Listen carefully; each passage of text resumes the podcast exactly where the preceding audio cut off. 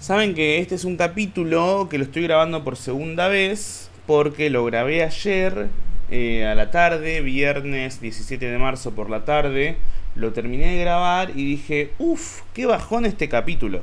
Eh, y era uno de esos capítulos que por una cuestión de lo que decía en él, la lógica hubiera sido que después se termine el podcast y no tenía ganas de de hacer eso, porque sentía que se está formando una comunidad bonita, que ya ahora el 20 de marzo creo que se cumplen dos años desde que empecé a hacerlo, entonces no, no, no estoy como para ir y como que sería un aborto retroactivo, pero ya tiene dos años, está empezando a caminar, eh, ya dice sus primeras palabras, dice ¡Tata! y cosas así, entonces no quería terminar de cerrarlo y además me parecía que iba a ser como un rebajón porque yo yo les había avisado a ustedes eh, que si yo terminara esto de un día para el otro, no me parecía justo, no me parece muy responsable efectivamente hacia con la gente que, escucha esto. Tampoco me parece muy responsable efectivamente hacia conmigo mismo. Eh, ah, no, no, no es que esto está mal editado. Arranco tranqui. Buenos días, tardes, noches. Probando, probando. 1, 2. De fondo hay un ventilador Liliana porque hace un calor de la concha de la lora. Eh, no sé si hace calor en la concha de la lora, pero asumamos que sí. Eh, ¿Cuántas cosas que se le asignan a la concha de la lora, no? Como que es una multitasking, le pasa un montón de cosas. Pobre concha de la lora, habría que tener un poco más de cuidado hacia ella. Alguien que le dé un beso, alguien que la mime. ¿Alguna vez vieron la concha de una lora? Busquen en, Google. Concha de una lora. A ver. Voy a buscar concha de la lora. Imagen. Eh, aparece memes, imágenes. No, no, quiero. Ok, voy a buscar vagina de una lora. Eh, hasta está apareciendo un montón de conchas, pero no de loros. Aparecen de mujeres. Eh, acá ya es porno directamente. Eh, anatomía de un loro. Ok. Eh, pico, esófago, pulmón, corazón, riñón, molleja, uréter, intestino, páncreas, duodeno, cloaca, ciego, recto, vesícula biliar y a ver, anatomía de una lora. Eh, parece que es, es, una canción de la Joaquín, Anatomía de una lora. Eh, quiero ver como aparato reproductor femenino. No, aparato reproductor de la lora. ¡Ah! ¡Lo vi! ¡Ay, no! ¡No! No quería ver esto. ¡Ay! O sea, sí quería, pero. ¡Ay! Es un horror. It's horrible, absolute horrible and fascinated. Ay, no, no pensé que me lo iban a mostrar. Ay, ay, qué horror, qué espanto. ¿En qué estaba? Ah, sí. Eh, hace mucho calor y por eso tengo el ventilador prendido de fondo. Eh, esto es, no sé si esto será gracioso, que es un recreo mental que me tomo yo, Lucas Upton, de vez en cuando para ir y desarrollar ideas en donde no trato de llegar a nada concreto y en ese no llegar a nada concreto, por ahí llego a un todo que hace que te quedes pensando o te rías o ambas o ninguna de las dos y digas, che, qué bajón esto que acabo de escuchar, pero de alguna forma me acompañó. Es como un perro viejo que tiene canas en la cara y decís, uy, se va a remorir pronto, pero igual te amo, gracias por estar al lado mío mientras hago la tarea. Eso es este espacio. Un perro viejo que se está por morir pronto, pero está al lado tuyo mientras haces la tarea o lavas los platos. ¿Nunca les pasó eso de ponerse medio sensible? Yo eso es lo que más me pasa con mis perros, que yo los amo, amo a mis perros un montón. Y. Y como que eso es lo más lindo de una de, las mascotas, entre comillas. No quiero decir mascota, porque es una es familia. Familia, como Dominic Toreto en, en Coso. ¿Cómo se llama? En Rápido y Furioso, te acompañan. Yo me acuerdo una vez, como que están ahí, están ahí, están al lado tuyo, siempre. Yo estoy en la cama y están las perras acostadas conmigo en la cama. Me levanto para ir a la, a la cocina y me siguen las perras a la cocina. Y me siento en el comedor a ver la tele y se sientan las perras conmigo a ver la tele. Y agarro la llave y me miran las perras tipo, vamos a salir. También parece una canción, ya no de la Joaquí, de Callejero Fino o del Nova. Voy de la cama a la cocina, de la cocina al comedor. Las perras me siguen, me siguen, me siguen. Me acuerdo una vez, eh, yo tengo a Lilo y a Almendra Lilo es una canichita, almendra es una almendra, literal. Vos vas y tipo tiene, tiene eso, se lo pones al, chocolate. Bueno, la almendra es como cuando llegó, era muy chiquitita, era una, era una panza con patas que, que caminaba y era como que me acuerdo la primera noche lloraba mucho. eh, porque tenía parásitos y muy de Last of Us todo, ¿no? Y, y era como muy hortiva. Eh, pero porque no, la fuimos a adoptar y era muy chiquita, tenía creo que menos un mes, no, no está bien agarrar un perro cuando tiene menos de un mes porque tiene que todavía seguir con la madre, pero los que nos la dieron creo que habían mentido un poco, tipo, sí, sí, ya tiene como dos meses y medio. Y no, entonces era muy chiquita, había que cuidarla mucho. Y, y conforme empezó a crecer, eh, los primeros dos o tres meses, todo esto en julio del 2020, plena pandemia, eh, fue un perro que creció entre nosotros, tipo todo el tiempo encerrados, todo el tiempo con ella. Yo hacía videos y ella estaba de fondo, Nati trabajaba y ella estaba de fondo. Salíamos a dar una vuelta y ella miraba la puerta, tipo, ¿a dónde van? ¿Qué van a hacer? ¿Cuándo van a volver? Eh, todo el tiempo ahí. Y, y la empezás a ver crecer y empieza a estirarse un poco las patas. Encima se desarrolló muy deforme porque primero le crecieron las patas. Eh, y el cuerpo y la cabeza no, entonces tenía un cuerpo grande, pero la cabeza chiquita. Era como una pija donde el tronco más grande que la... no, es innecesario este ejemplo. Y recuerdo una vez, cuando ya estaba más grande, es más, cuando Almendra llegó, era más chiquita que Lilo. Lilo es un pesa 2 kilos. Almendra llegó y era la mitad del hilo. Y ahora es el triple del hilo, a ese nivel. Y me acuerdo una vez, a los dos o tres meses, de yo estar colgando la ropa en el patio. Y y nada, estaba como el, lavarropas perdía mucha agua. Eh, yo me mojé las patas. Eh, desconecté el lavarropas para no morir. Y estaba con, descalzo. Entonces me mojé las patas. Y después estaba Almendra al lado mío. Parada, mirando cómo colgaba la ropa. Y eso era lo que hacía. Eso era su actividad. Mirarme cómo colgaba la ropa. Termino de colgar la ropa. Me voy adentro de la cocina. Y me sigue. Y cuando estoy por irme de la cocina veo como en el piso quedaron marcadas mis huellas, tipo mis pies, y al lado las huellitas de almendra. Y un poco que me puse a llorar ahí.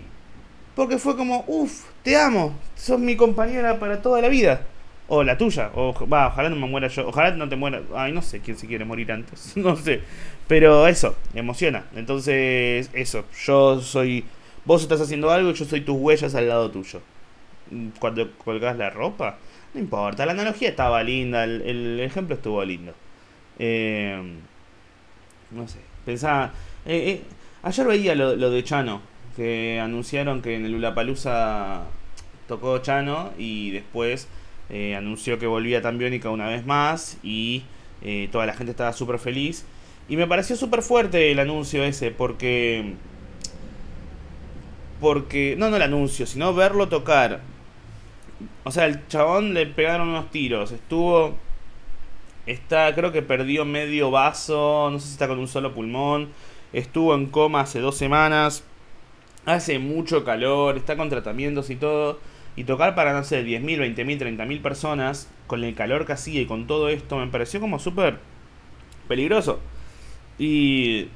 Y como hace dos semanas la gente decía, por favor, Chano, no te mueras. Te, te amamos, esto y lo otro. Y dos días después pasa esto y entiendo la alegría, pero al mismo tiempo está esa cosa de, che, está, es muy peligroso esto, todo el nivel, porque, o sea, yo, yo lo opino sin ser fan de Tambiónica, me gusta un par de temas como Arruinarse y como Obsesionario y, y un par de canciones más, pero después no es que soy una banda que me haya marcado la vida ni nada por el estilo, entonces no tengo ese atamiento sentimental hacia con su música ni hacia con la figura de Chano.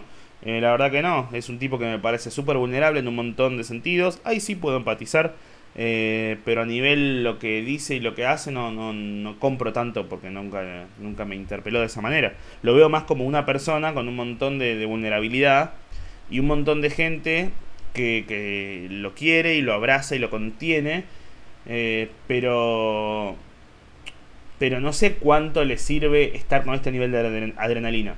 Igual sí, había leído que que, la madre dijo, mi hijo tiene 40 años, está soltero y ama el arte.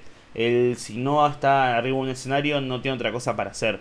Entonces entiendo, más que nadie entiendo también la necesidad por ir y subirte al escenario. Eh, volviendo al tema perros, yo me acuerdo en el 2019, eh, ya vivía con Nati hace unos años y ella tenía una perrita que se llamaba Puki y también era una, una canichita muy chiquita que ya tenía como 14 años en ese momento.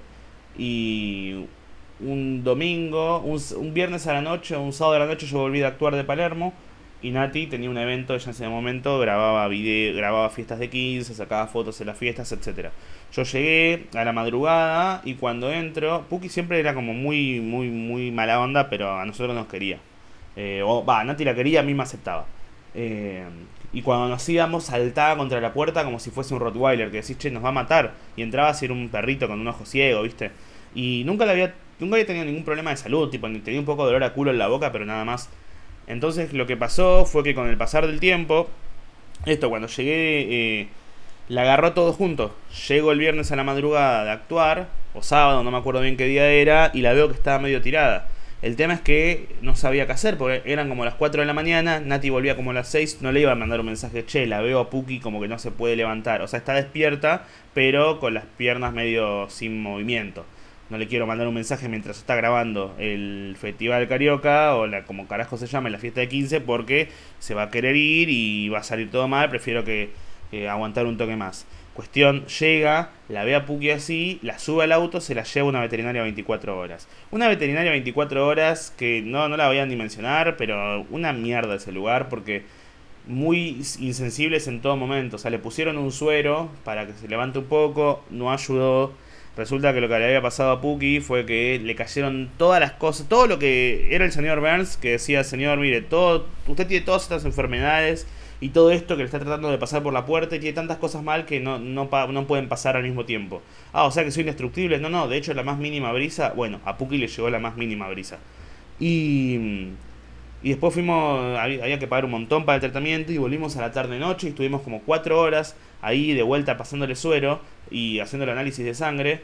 Y vino el tipo y dijo, y miren chicos, la verdad que como está la cosa me parece que va a haber que darla de baja. Eh, y fue como, ¿Cómo darla de baja? ¿No es telecentro, hijo de puta? ¿Puedes hablar bien del perro?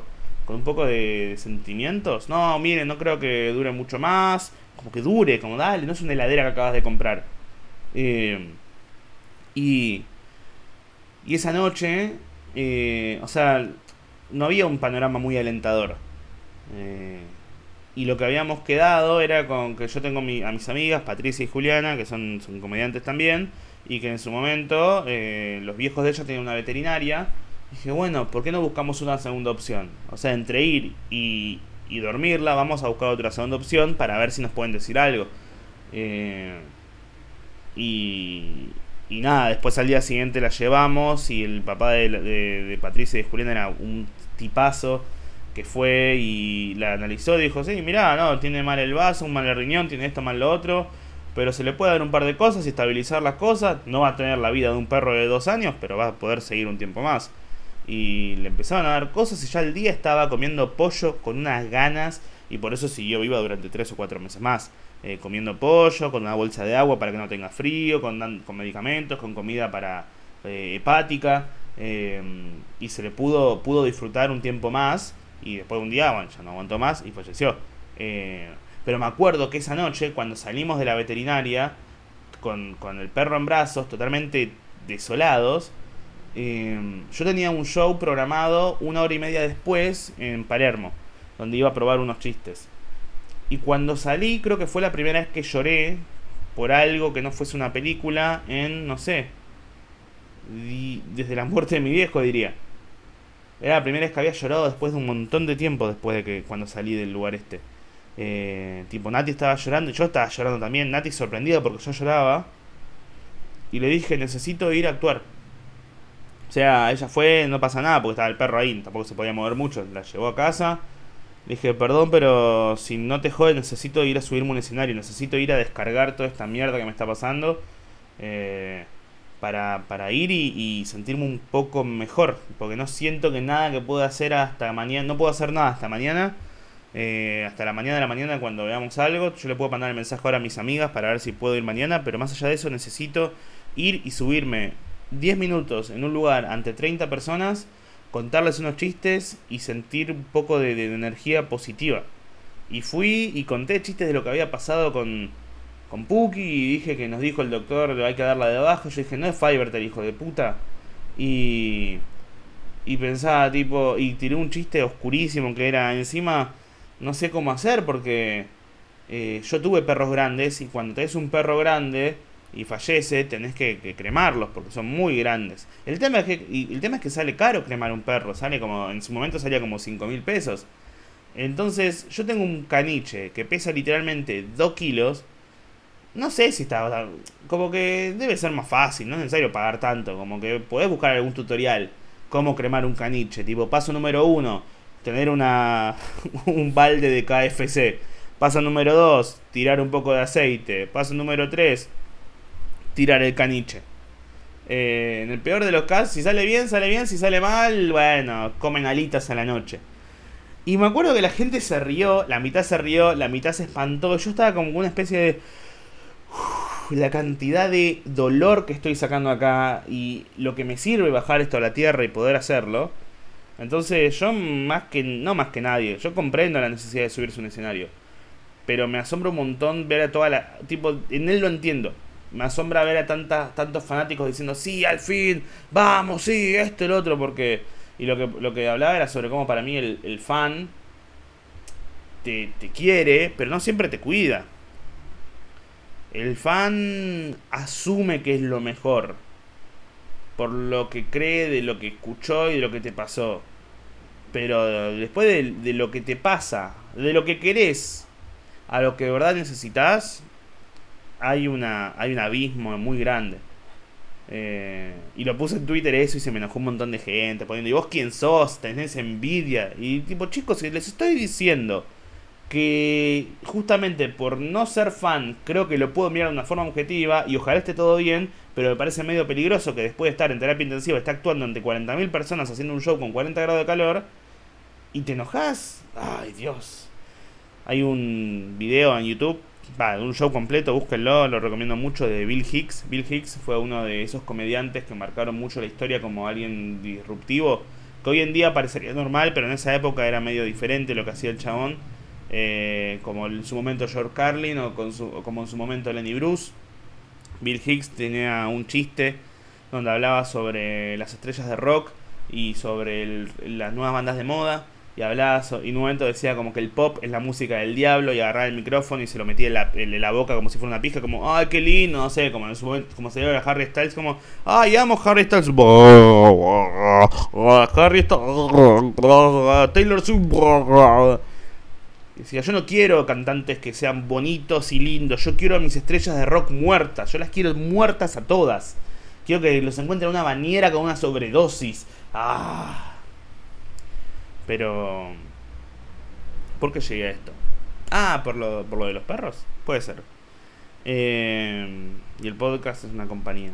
Ah, eso sí, por compañía. Ah, y, lo otro. Eh, ¿Cómo se dice? Si están escuchando esto de alguna de sus ciudades, eh, acá voy a estar actuando.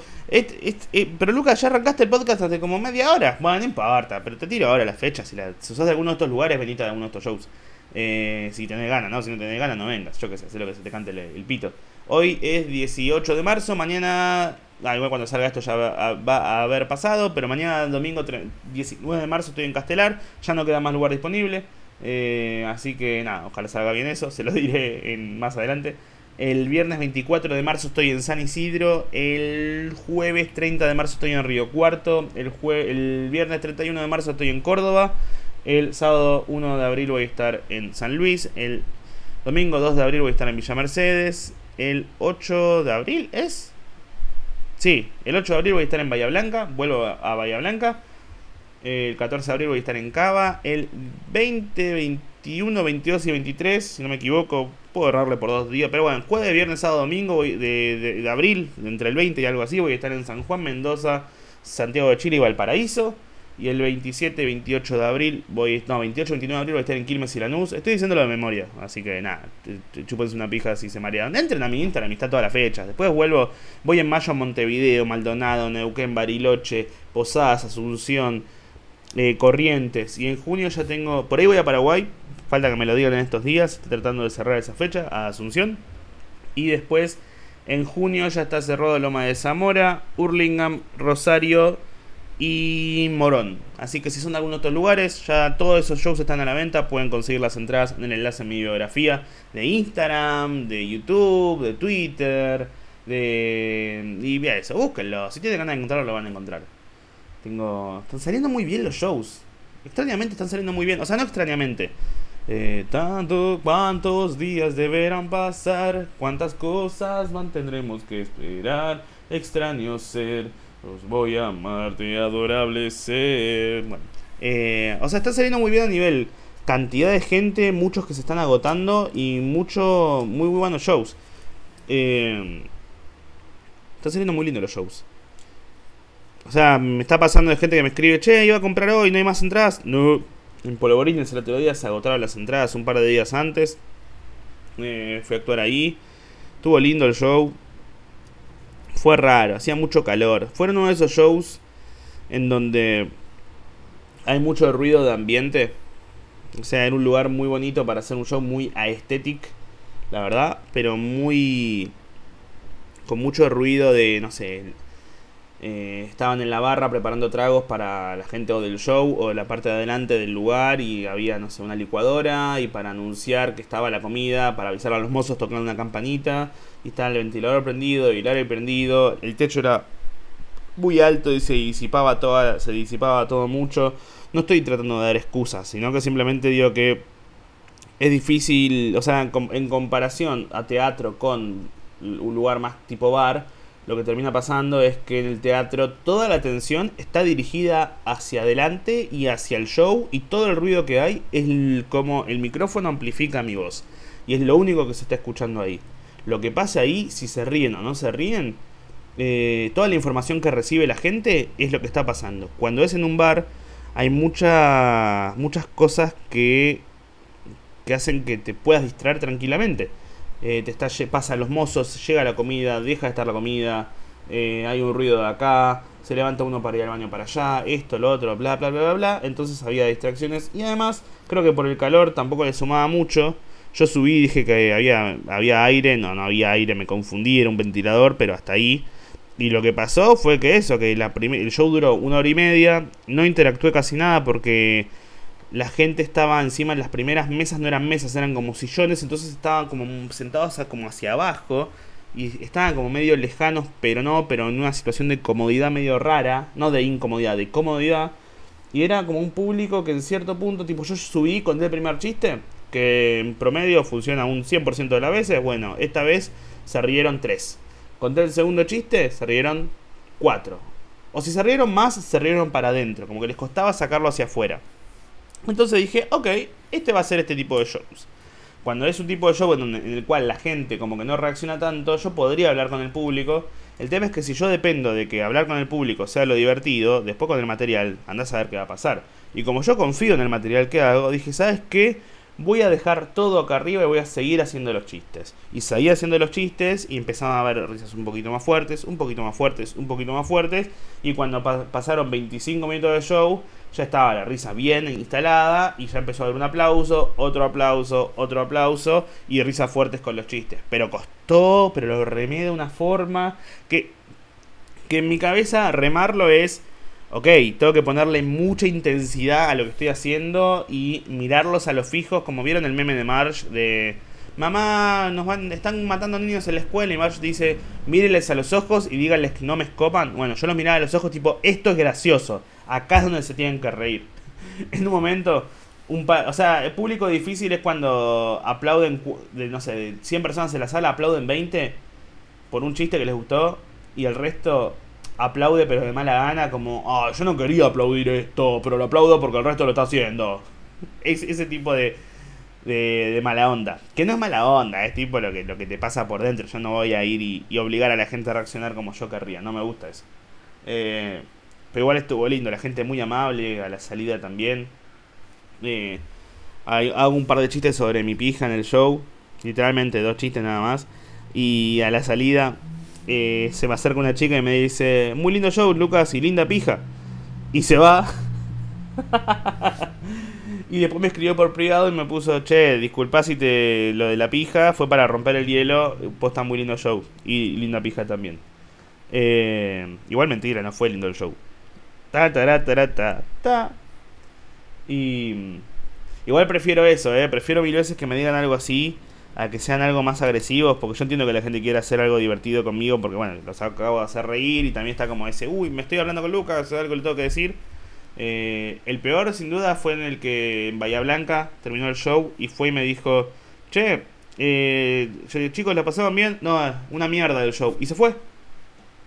Eh, y más tarde me escribió y me puso, che, perdón, eh, me gustó mucho el show, yo fui el que te dijo que me pareció una mierda, te lo dije porque nada, no soy bueno para, para demostrar cosas tipo cariño y me salió a decir eso. Tipo, bueno, mira, estoy hablando con mi abuelo, te felicito. Una vez mi abuelo me dijo, sos un tarado pero te quiero. Fue como, no te voy a sacar más que esto, ¿eh? Y no le saqué nada más, después de eso se murió, básicamente. eh, ayer tuve un show, fui a, me invitaron a actuar a un showcito, fue muy loco, mucha, mucha nostalgia, porque fui a actuar a un lugar por Plaza Serrano, que hoy en día creo que se llama Ragnar, el bar, ni me acuerdo, le cambiaron 20 veces el nombre. Pero da la casualidad que ese lugar es el mismo lugar donde yo hice mi curso inicial de stand-up. Yo en el 2013. Les conté que hice el curso de stand-up con Luciano Mellera y Fernanda Metilli. Ellos daban cursos antes de stand-up y juntos. Luciano Mellera, Fernanda Metilli y Pablo Mazola. Si les interesa arrancar a hacer stand-up y son de Buenos Aires, creo que Pablo Mazola está por arrancar a dar uno. Búsquenlo por Instagram, que él es muy grosso enseñando a hacer comedia. Es más, sin desmerecer a Metilli y Mellera, que, me bajaron un montón de, conceptos muy copados, Pablo Mazola fue de los que más y ayudó, creo que fue el que más se sentaba con cada alumno a ver chistes y te respondía cosas y te decía cosas. Fue muy bueno lo que hacía el chabón. Y es muy bueno como comediante también. Eh, y ese lugar en su momento se llamaba Espacio Dada, allá por el 2013. Y yo fui a. Hice el curso ahí, cinco meses, de julio del 2013 a diciembre del 2013, todos los lunes de 7 y media a 10 y media, ahí en Espacio Dada, con mis compañeros haciendo el curso. Y arranqué a hacer stand-up en ese lugar. Y después, al año siguiente, como también hacían shows en ese espacio, eh, estuve durante más o menos un año haciendo shows ahí. Empecé a ir, yo estudiaba guion y todos los lunes, eh, como quedaba muy cerca el lugar donde estudiaba guion de este lugar, terminaba y me iba ahí a ver a, los shows. Y un día me dijeron, ¿querés actuar? Dale. Ok, entre unos volantes, a ver si metemos algo más de gente y listo. Y como sabían que yo vivía más o menos cerca y estaba por ahí, dijeron, che, ¿querés ¿Querés empezar a venir los lunes? Dije, bueno. Y empecé a estar todos los lunes en el lugar en el que había estudiado. Eh, fue muy loco. Después estuve en 2016, volví a actuar ahí. Eh, con un show, con amigos, con Cristian Condomí, Tomás Mafoni, también muy buenos comediantes, recomiendo buscarlos. Eh, Condomí tiene un podcast, eh, trabaja mucho con Nico de Trasí y Tomás Mafoni no tiene un podcast y es arquitecto, pero es de esa gente que que es muy graciosa. Tipo, a mí yo lo quiero un montón a Tommy, es de los más graciosos del mundo. Es más, en su momento eh, me pasaba con él que escribíamos chistes y por ahí le decía, este chiste puede ser para vos, y me decía, este chiste puede ser para vos. Como que tenemos un estilo de humor muy similar, pero él decidió estudiar. Eh, entonces hace estándar de vez en cuando y mientras tanto tiene una carrera. Y como yo, pero de otro tipo. Yo construyo billetes y él, eso. Em, y nada, en un momento ayer me invitaron a actuar y la verdad que no estoy yendo mucho a actuar en shows que no son los míos, porque estoy con casi dos o tres shows por semana y suele ser jueves o viernes o sábado o domingo. Y, y nada, viviendo en, el conurbano me da una repaja, porque tengo que, y más con el calor, viajar, esto, lo otro, y por ahí en el show te pagan dos mil, tres mil pesos que hace dos o tres años era una re plata, pero ahora de esos dos mil, tres mil pesos es lo que me sale el Uber después de vuelta a mi casa a las 2 de la mañana. Para no, porque si tengo que tomar el tren o colectivo también tarda un montón. Y acepté ir porque dije, me sirve porque estoy. Me sirve actuar para gente que no sea la mía. Eh, para público neutral, ¿no? Para gente que por ahí no me conoce o que no pagó para verme a mí y tener que hacerlos reír con mis chistes a gente que no, no sabe quién soy y que no tiene un cariño previo hacia mí. Y fui a actuar y en un momento fui al baño a hacer pis y cuando estaba haciendo pis fue como, claro, boludo, acá arrancó todo. Qué locura. Qué nivel de azar. Volver ahí, no sé, estuvo lindo. Voy a hacer más de esas cosas. Si sos comediante y te des un ciclo de comedia y estás escuchando esto y querés invitarme a que participe en alguno de tus shows, hacelo. Eh, porque si tengo espacio libre, por ahí voy. Me sirve. Me sirve eh, no, no morir en la mía. No, está bueno probar cosas distintas. Es como cuando en Rocky cuando Rocky entrena, Rocky Balboa entrena eh, pegándole, no sé, a un pedazo de carne de, vaca, ¿no? Tipo, no, al hermano, tipo, vení para acá. No, no, mi amor, no. No, cuando Rocky va y para entrenar, en lugar de ir, como en Rocky 4, que está Iván Drago, que es el, ruso, que entrena con super máquinas y cosas super modernas, y Rocky se va en el medio de la nieve y se pone a correr y levantar troncos. Bueno, para mí, ir a lugares donde el público no me fue a ver a mí, y son lugares que por ahí son a nivel ambiente hostiles, con música de fondo, donde por ahí ves un par de ratas pasando, igual que donde actúo yo normalmente, pero con mejor, con peores paredes. Eh, música, mozos y todo pasando, y que gente que por ahí no me fue a ver a mí, por ahí 15, 20, 30 personas, eh, sirve porque te hace crecer. Yo crecí en ese ambiente. Si yo puedo hacer reír hoy en día es porque yo estuve durante casi 5 años forjándome como una especie de, carbón que se transformó en un. No diamante, porque es un montón llamarme diamante a mí mismo, pero bajo esa presión y a actuar tantas veces en espacios que son hostiles, hace que cuando tenés un espacio que no lo es, sos como, ah, mirá, ya sé, es como, bueno, Dragon Ball, Goku eh, y Piccolo, ¿qué hacían? ¿Entrenaban con ropa más pesada? Cuando entrenaban con ropa más pesada, con ropa de 20, 30, 100 kilos o con la gravedad aumentada, cuando les bajaba la gravedad y estaban con la gravedad normal, eran invencibles, porque eran mucho más fuertes, dado que se movían más rápido y se escuchaba mejor y hacían mejor las cosas, y hacían mejor los ataques. Bueno, esto es lo mismo. Actuar en lugares hostiles es entrenar con la gravedad aumentada. Entonces, si tenés un lugar hostil donde pueda ir, Lucas vivo en Fuerte Apache, ¿querés venir? No hay comedia, pero es hostil.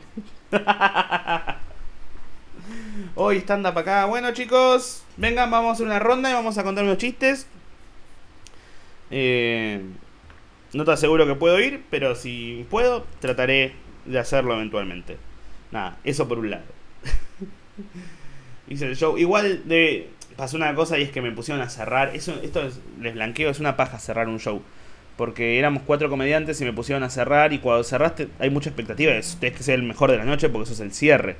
Y. Y había, no sé, 20 personas a las 12 de la noche. Y de las 20, por, por ahí 15 ya me conocían. Entonces era, pero que no, no es que decidieron ir a verme a mí, fueron al lugar. Entonces no es lo mismo que me conozcan que elijan verme. Lo he hablado con mi psicóloga esto. No es lo mismo que elijan verte. O sea, no es lo mismo que alguien diga, eh, loco, bueno lo que haces. Ah, yo te conozco. Porque me conozcan no implica que te guste lo que hago. Y salió bien, creo. Me costó hacer chistes nuevos ayer. Hice un popurrí de cosas viejas y un par de cosas nuevas. Y estuvo bien. Se rieron, aplaudieron. Eh, estoy tratando de, bueno, así como tengo este espacio donde busco no hacer chistes todo el tiempo, también estoy buscando no que no todo lo que hago tenga que ser productivo. Onda, no ir solamente a shows random a probar chistes para que eventualmente hacer un nuevo show, sino ir a charlar con otros comediantes, con otras experiencias, con otros años de carrera y a estar ahí, compartir un rato para, para acordarme de esos momentos y no para acordarme, para seguir viviendo esos momentos. Porque ya de por sí la carrera del comediante es muy solitaria, entonces está bueno tener gente que viva lo que vivís para charlar y decir, che, qué paja esto, ¿no? Sí, qué paja, listo. ¿Tenés un chiste para contar? Sí, vos. No lo más importante es tener gente, rodearte de gente que, que sea buena y que pueda entenderte. Eh, porque cuando no te entienden, o sea, moverte solo en tu propio círculo y estar donde estás vos tranquilo, te deja esa tranquilidad y hay una zona de confort, pero está bueno charlar con gente que comprenda por lo que pasás, ¿no? Así que... Uy, yo tengo que ir terminando esto de a poquito. Pues tengo que ir a ver una obra musical al Teatro Cervantes, tres horas dura. Ya, ya arreglamos con Nati que si que, en el caso de que nos aburra, nos miramos a los ojos, nos levantamos y nos vamos a culiar al baño o nos vamos a merendar otra cosa. Pero pero nada de eso, ayer grabé un capítulo que fue medio una poronga. O sea, estuvo bien, era muy bajón en ciertos puntos, tenía sus partes graciosas en otros puntos. Pero no quería subir ese porque era medio... No quería que sea la despedida de ese capítulo. Y todavía no tengo ganas de que se termine esto. Tengo ganas de que dure un tiempo más. Y pensaba mucho, porque todo arrancó porque pensaba en los nombres de los capítulos. Como los capítulos que tienen más escuchas son los que tienen nombres más llamativos. Y los que por ahí tienen nombres como más, no sé, esa vez doble o... Eh, o no sé. Como nombres que no sean, que, que suenen más, no te digo autoayuda, pero nombres más tranquis. O como que no tienen no suben tanto de escuchas como los otros.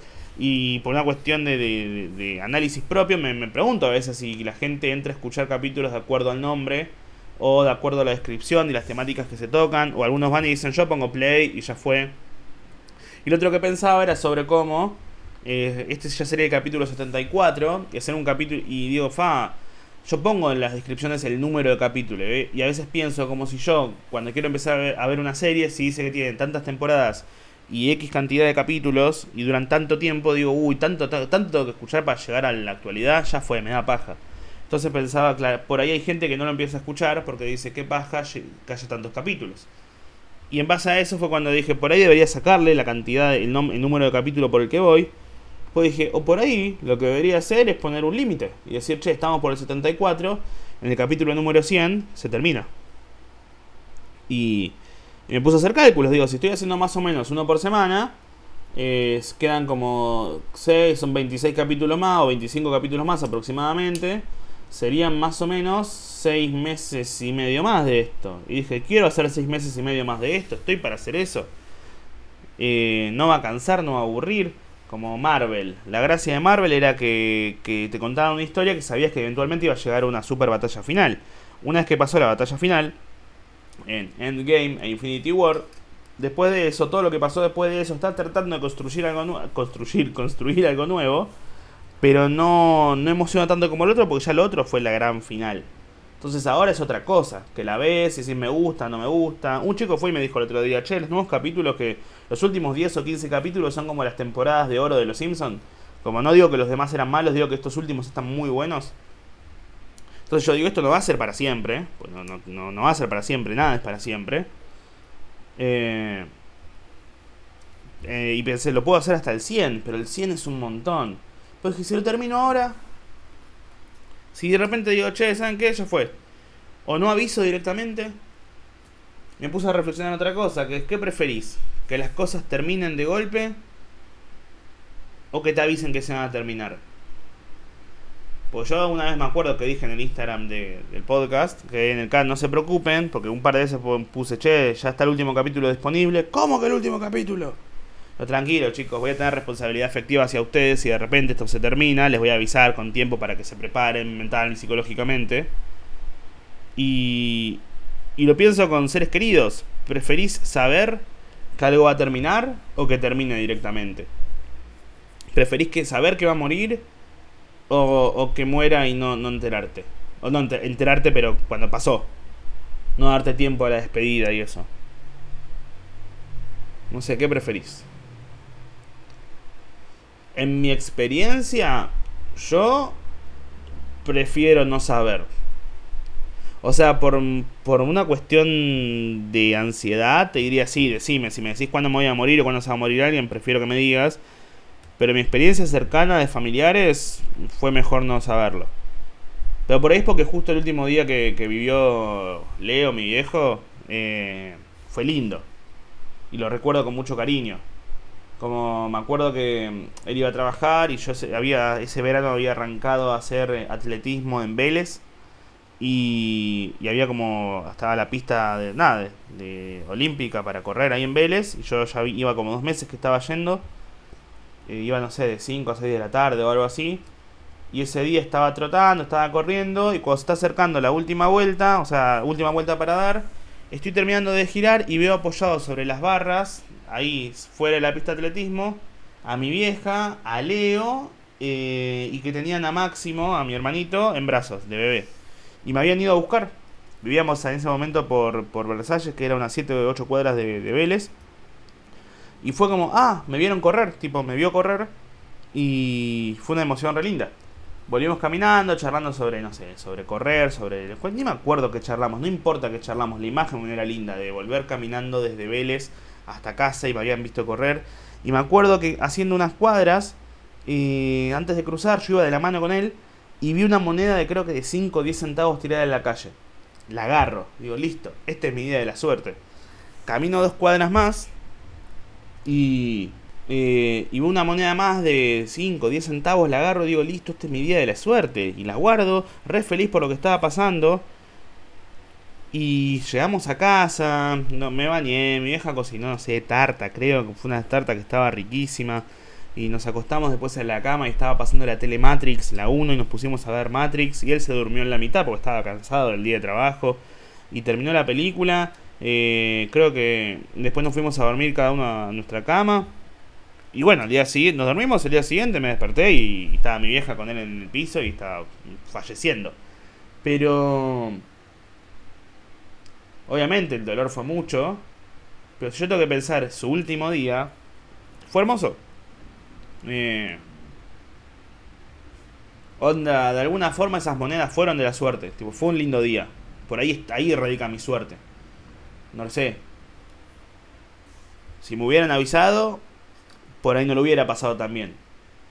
Por eso siempre que alguien me dice, o siempre esa discusión en poder, si volvieses al pasado, ¿harías algo? No sé, por ahí volvería ese día. Pero no haría algo diferente, no le diría, che, cuídate con las comidas. Eh, no sé. Por ahí volvería y... O sea, como que todo eso de cambiar las cosas del pasado para que ahora es básicamente la trama de Flashpoint, eh, la película eh, y los cómics. Flash, eh, a él mataron a la mamá y él en Flashpoint lo que hace es volver al pasado para salvar a la muerte de la mamá, de la muerte de su mamá y cambia todo el presente de maneras catastróficas. Y yo la verdad que hoy en día estoy con un montón de, de, de mambos y conflictos, pero en un gran parte estoy muy feliz y conforme con mi vida. Entonces que de repente ir y tratar de salvarlo sabiendo que eso es imposible, haría que todo lo que tengo hoy en día cambie, porque desaparece todo, desaparece Nati de mi vida, desaparece el stand-up de mi vida, desaparece las huellas de almendra de mi vida. Entonces no sé si quiero eso. Por eso... No sé. Por eso agradezco que haya pasado sin que yo lo sepa antes, porque por ahí ese día no hubiera estado tan bueno por ahí ese día hubiese ido y cuando lo veo ahí hubiese dado la última vuelta en atletismo pensando en eh, tengo que ir a avisarle o en estar emocionado porque está ahí teniendo cuidado y no hubiese disfrutado la comida porque estoy pensando estos son los últimos momentos si no le hubiera dicho no veamos la película charlemos y él estaba cansado porque tenía que trabajar al día siguiente eh, y no hubiera entendido nada como si pudiera volver el tiempo atrás creo que volvería a ser el, mismo día. Pero lo mismo, ¿eh? Iría de vuelta a ese momento. Y cuando me ve en la pista de atletismo, iría y le agarraría la mano de vuelta. Por ahí un poco más fuerte. Y cuando esté volviendo para casa y vea las monedas, se las agarraría de nuevo.